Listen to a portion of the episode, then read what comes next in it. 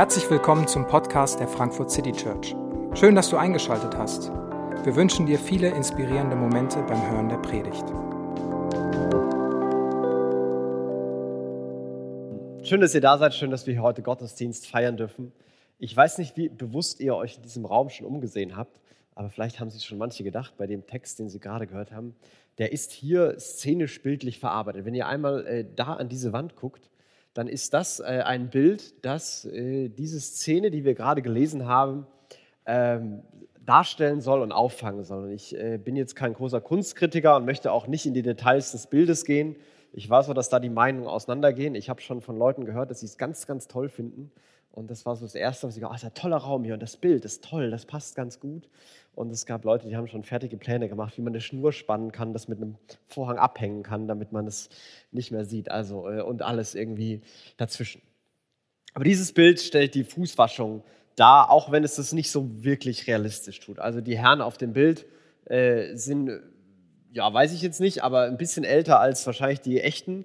Also Jesus war Anfang 30, die Jünger waren so zwischen 20 und 40 und ich glaube mal, dass auch in Zeiten, wo es noch kein DM gab, man mit 30 nicht so aussieht wie der Mann, der da kniet. Äh, der könnte ein paar Jährchen äh, älter sein. Ähm, aber das ist die Darstellung also von dem Bild. Und wir wollen heute mal in diese Geschichte einsteigen und die ganze Kunstepisode jetzt beiseite legen, denn es wird hier kein Kunstvortrag. Da bin ich auch gar nicht qualifiziert dafür. Ich habe diese Geschichte ausgewählt und auch diese Geschichte mit diesen Worten nur dreckige Füße überschrieben, weil für mich persönlich sie immer mal wieder drei Dinge tut, mal das eine mehr, mal das andere, ähm, die mir wirklich gut tun. Und ich wünsche mir, dass das heute Abend so ein bisschen für uns alle vielleicht passieren kann. Zum einen hilft es mir zu verstehen und zu sehen, wer Jesus ist und was Jesus getan hat und was das alles bedeutet.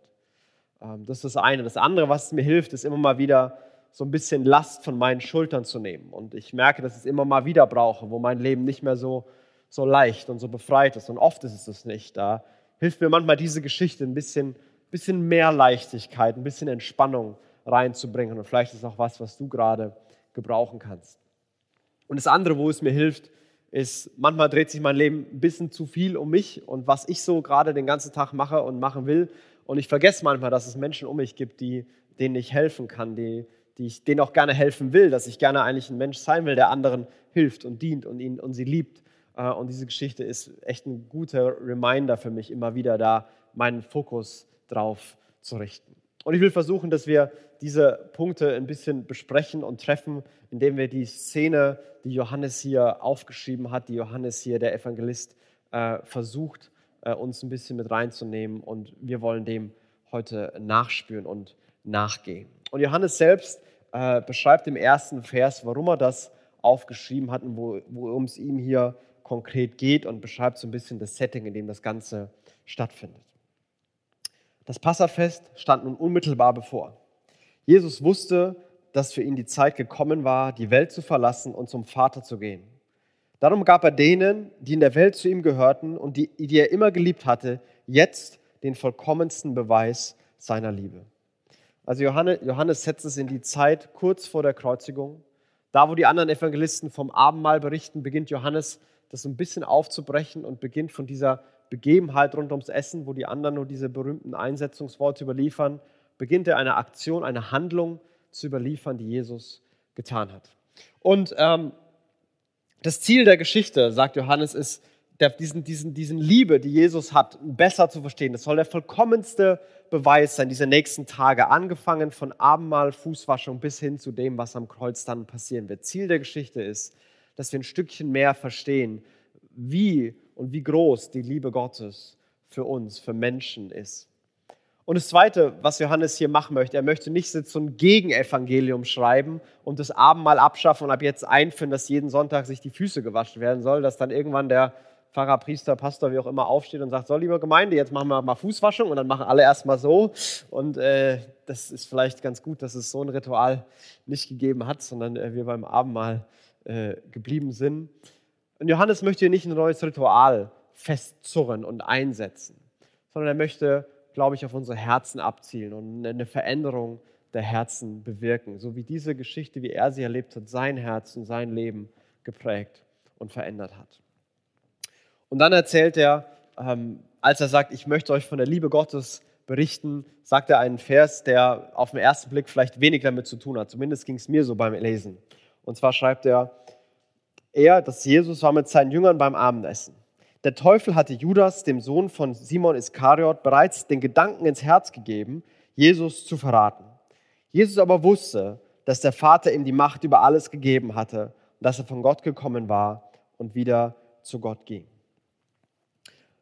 Also bevor er über irgendwas redet, was, was Jesus tut, beschreibt er ein Stück, wer Jesus ist. Und er sagt, also Jesus wusste in dem Moment schon, dass es da einen gab, der mit diesen zwölf Jüngern dabei war, Judas, der da in dem Moment schon den Plan hatte, dass er ihn verraten wird. Und der Teufel persönlich, das Böse in Person, hat da seine Hände im Spiel. Jesus weiß ganz genau um seine, seine Feinde. Und der zweite, der, der dritte, Vers 3 hier sagt, Jesus hatte alle Macht auf der ganzen Welt. Die hat er bekommen.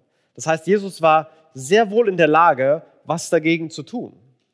Also was glaubst du, was passiert wäre, wenn Jesus in dieser, in dieser Zwölferrunde mit ihm 13 gesagt hätte, hört mal zu, da dieser Judas, der plant übrigens mich zu verraten, der will, dass die Römer mich umbringen können.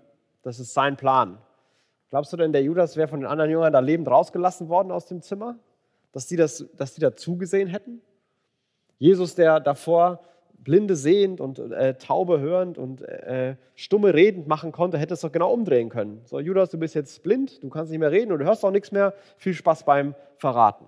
Oder äh, der Jesus, der Tote auferwecken konnte, vielleicht hätte er auch so machen können und Judas wäre nicht mehr gewesen.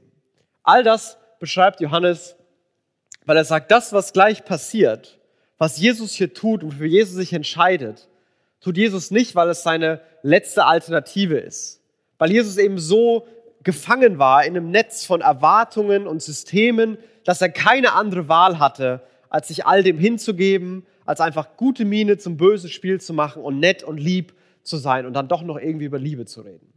Nein, Jesus hatte alle Möglichkeiten vor ihm auf den Tisch legen und Jesus entscheidet sich bewusst für die, dass er liebt. Liebe ist Jesu bewusste Entscheidung und nicht seine einzige Möglichkeit. Das will von Johannes von Anfang an klarstellen. Was Jesus hier tut, macht er nicht, weil er muss, sondern weil er wirklich will. Weil er zutiefst beschreibt, wer Jesus ist. Und dann beschreibt Johannes, was Jesus tut und wofür Jesus sich entscheidet. Er stand vom Tisch auf, zog sein Obergewand aus und band sich ein leinernes Tuch um.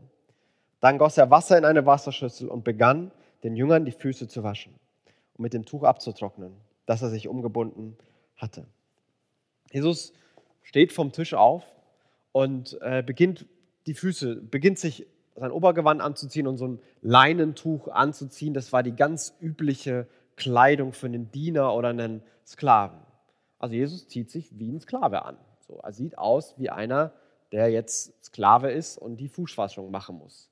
Fußwaschung war kulturell so, dass das sehr verpönt war und als absolut erniedrigend galt.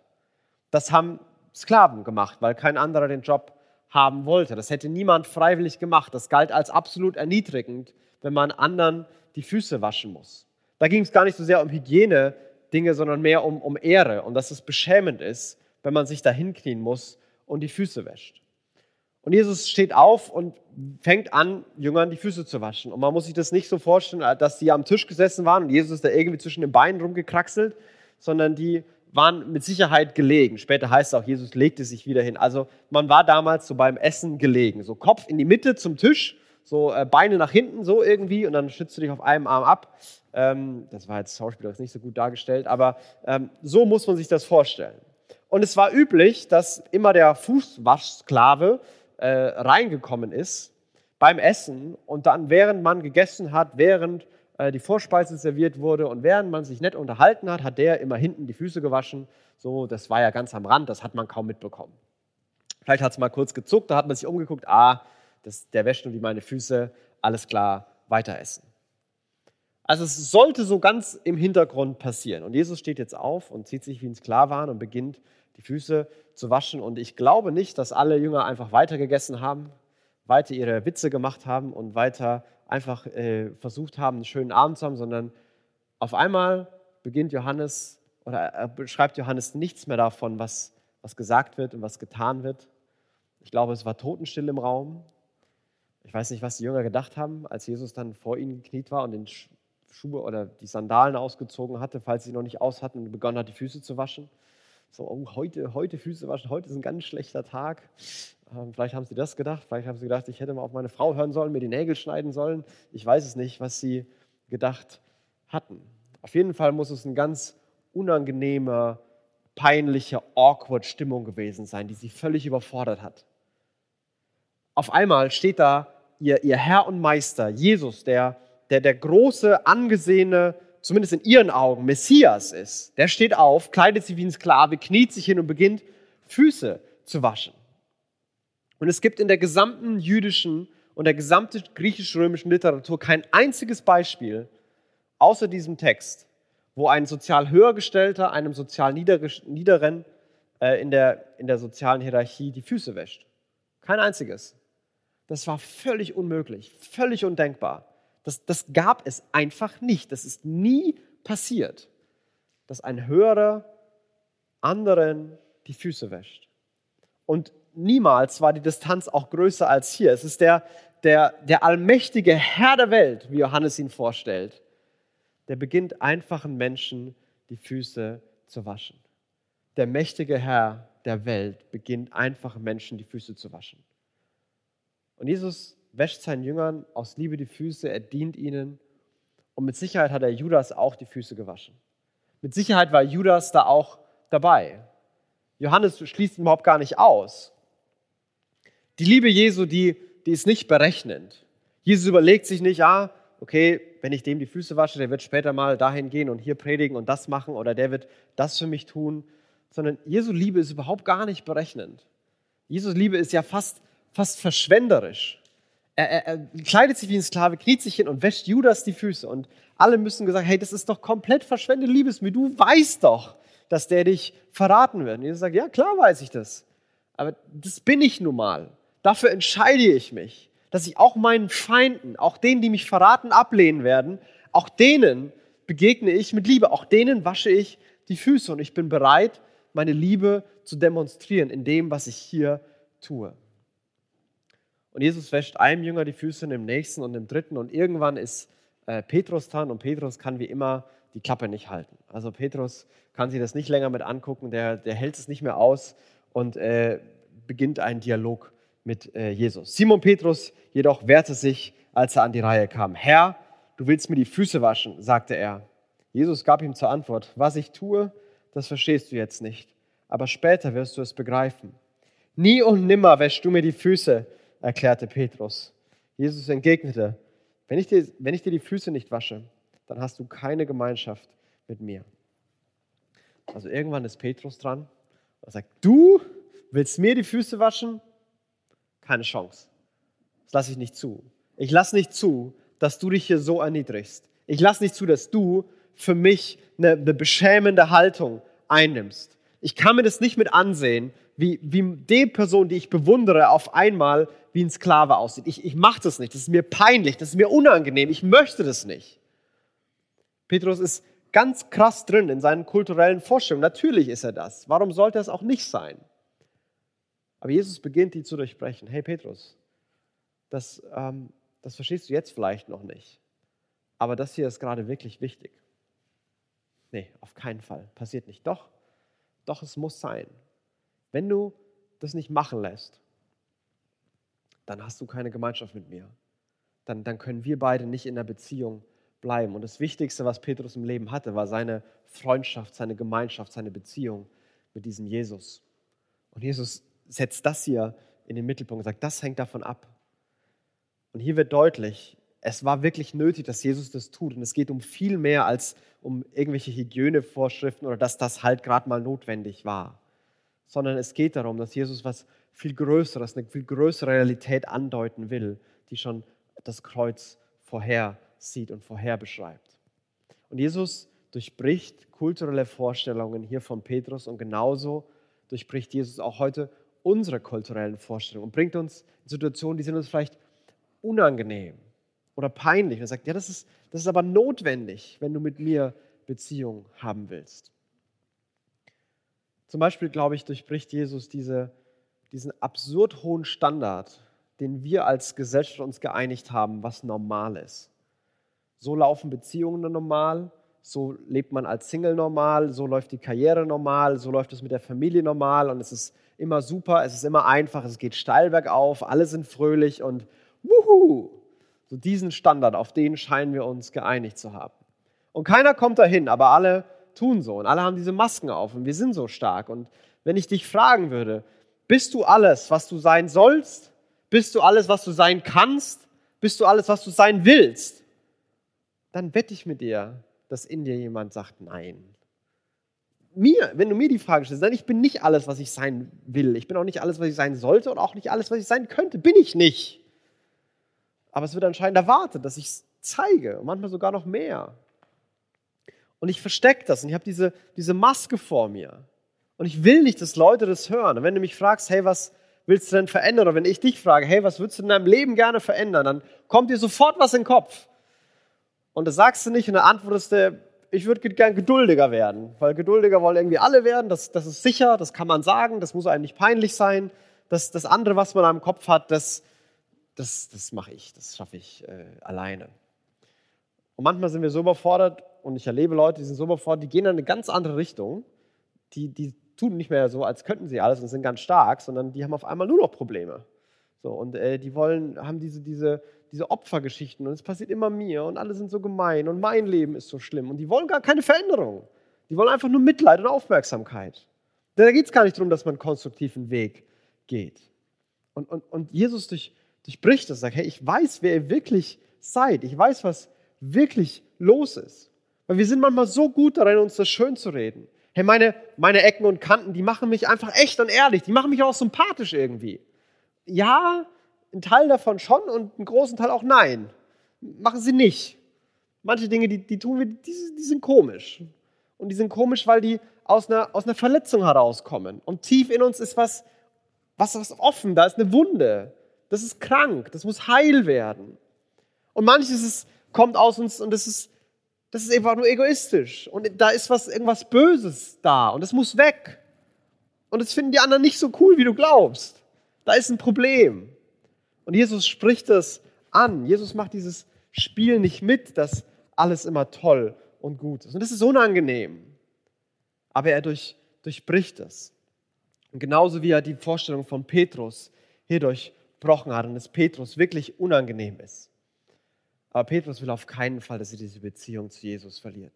Das ist ihm das Allerwichtigste. Und auch hier, Petrus geht in die ganz andere Richtung. Da rief Simon Petrus, Herr, dann wasch mir nicht nur die Füße, wasch mir auch die Hände und den Kopf. Jesus erwiderte, wer ein Bad genommen hat, der ist ganz rein. Er braucht sich später nur noch die Füße zu waschen. Auch ihr seid rein, allerdings nicht alle.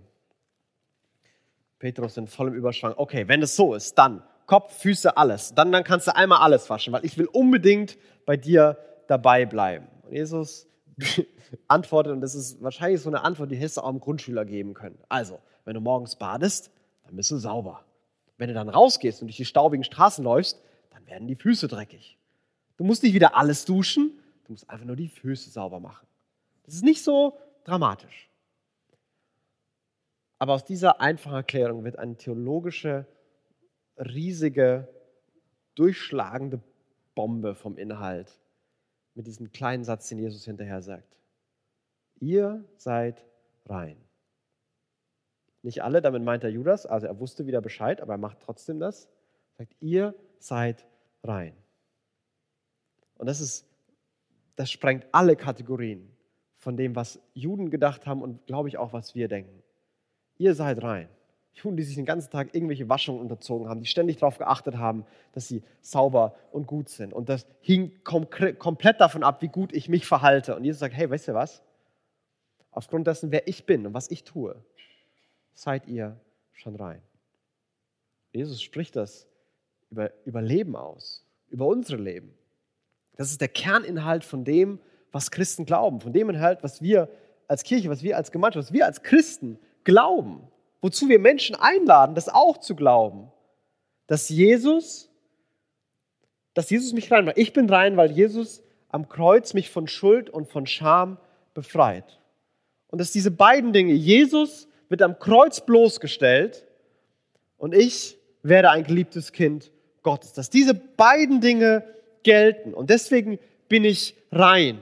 Jesus lebt unseren, Jesus lebt meinen schlimmsten Albtraum. Dass all die Dinge, von denen ich möchte, dass sie nie einer erfährt, für die ich mich vielleicht schuldig fühle, aber besonders für die ich mich schäme, die keiner hören soll.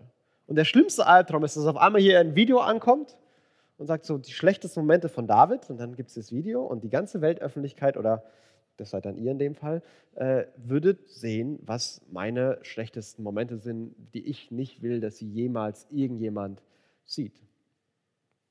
Und mein Problem wäre, dass alles, was man da sieht, das habe ich dann einfach keine Ausrede mehr. Ich kann doch nicht sagen, ja, schlechte Kameraeinstellung oder Fake News oder was auch immer. Das ist so. Das habe ich gemacht. Das habe ich gesagt. Das wurde mir angetan. Das bin ich. Und ich kann nichts sagen. Ich kann nichts sagen. Und die ganze Welt erfährt das und es ist öffentlich. Und es ist der schlimmste Albtraum. Und Jesus lebt den. Jesus lebt für uns. Jesus lebt für seine Jünger. Jesus lebt für mich und Jesus lebt für dich, diesen schlimmsten Albtraum. Er wird verurteilt, bespuckt, bloßgestellt, wird nackt, schändlich, erniedrigt an einem Kreuz hingerichtet. Und er, und er trägt all das und er wird öffentlich so bloßgestellt, wie er nur bloßgestellt werden kann. Und er sagt das und er macht das, weil er, weil er mir und dir zusprechen will. Hey, und jetzt du. Du kannst deswegen Gottes geliebtes Kind sein. Du wirst Teil von Gottes Familie. Du wirst angenommen, wertgeschätzt, beschützt. Du musst keine Angst mehr haben, dass dieser Film irgendwann ablaufen wird. Ich, der allmächtige Gott, wird selbst dafür sorgen, dass das nie einer zu sehen kriegt. Soweit der Osten vom Westen ist, entfernt er all das. Was schreibt der Psalmist? Entfernt er unsere Sünden. Im tiefsten Meeresboden versinkt er die. Und niemand kommt ran.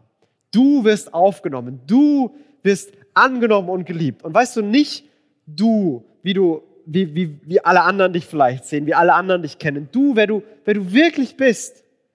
Du, der du vielleicht sogar in deinem schlechtesten Moment bist.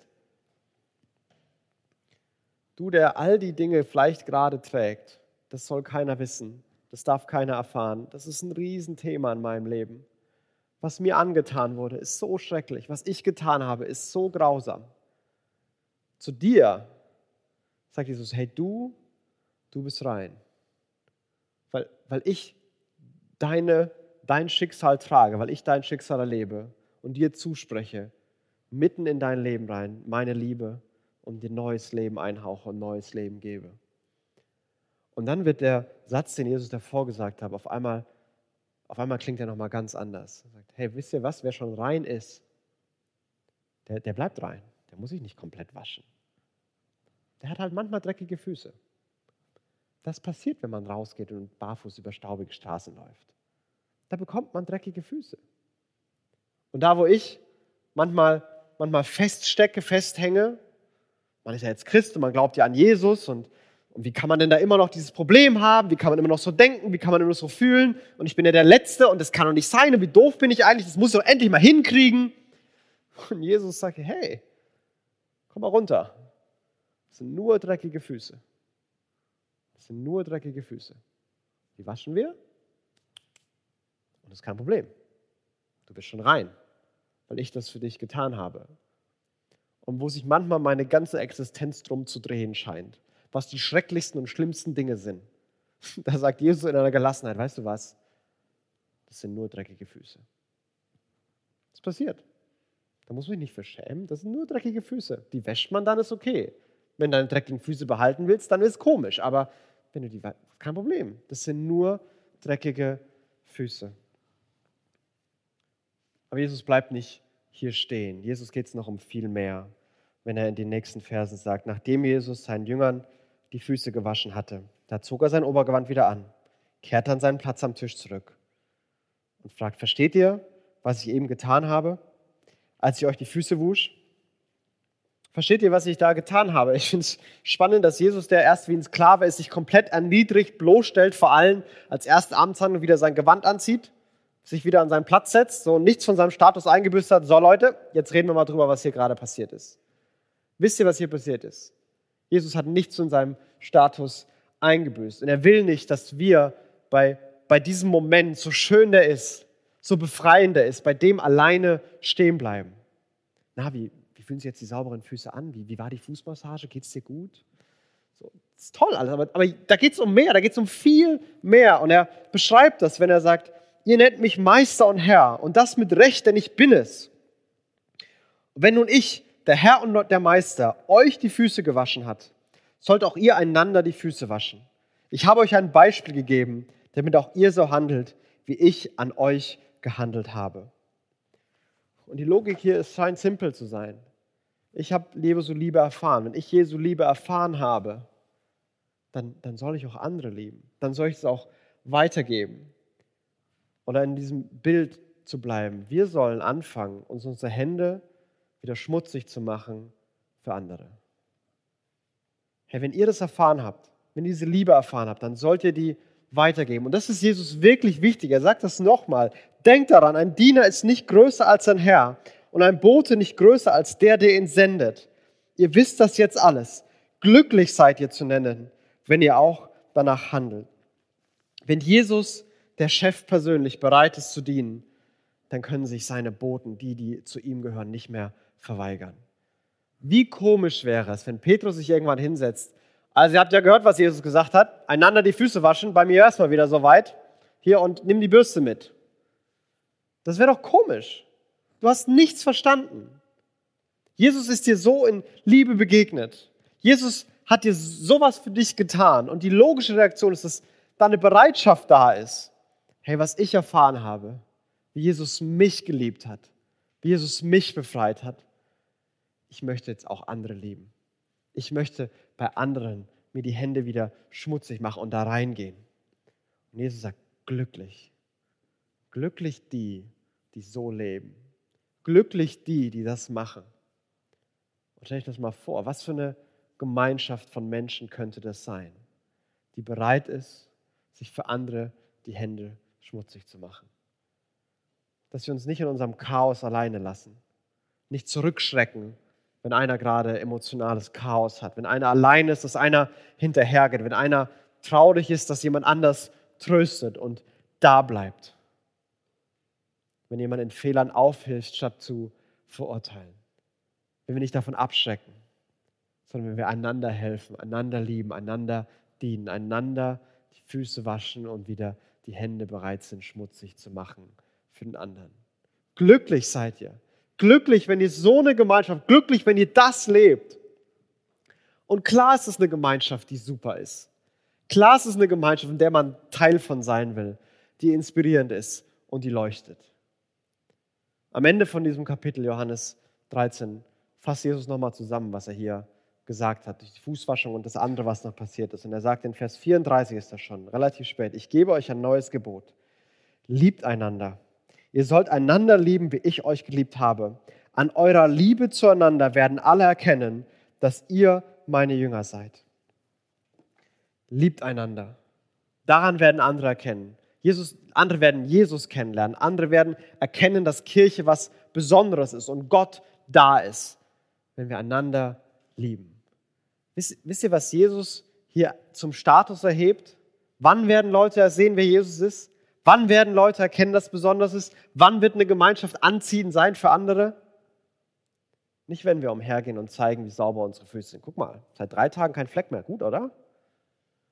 Sondern wenn wir, wenn wir schmutzige Hände haben, weil wir bereit sind, andere zu lieben. Nicht an unseren sauberen Füßen, sondern an unseren schmutzigen Händen sollen andere erkennen, wer Jesus ist und was für eine Gemeinschaft wir sind.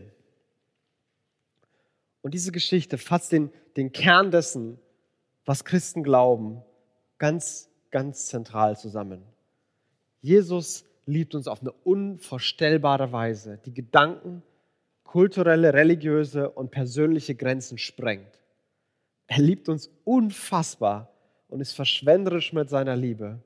Er wäscht uns rein und macht uns neu und er leidet all das, was wir vielleicht erleiden sollten. Seine Liebe ist unglaublich. Und dann sagt er, und jetzt, wo ihr meine Liebe erlebt habt, und euer Leben davon geprägt ist. Liebt andere, geht auf andere zu, wascht anderen die Füße, macht euch die Hände schmutzig. Und das dazwischen, da wo ihr euch so oft drum dreht, wo ihr die ganze Zeit versucht, alles zu verändern, zu verbessern, zu optimieren und loszuwerden, den Fehler nicht mehr zu machen und das nicht zu machen. Wisst ihr was? Das sind nur dreckige Füße. Ich habe euch lieb. Liebt einander. Relativ einfach.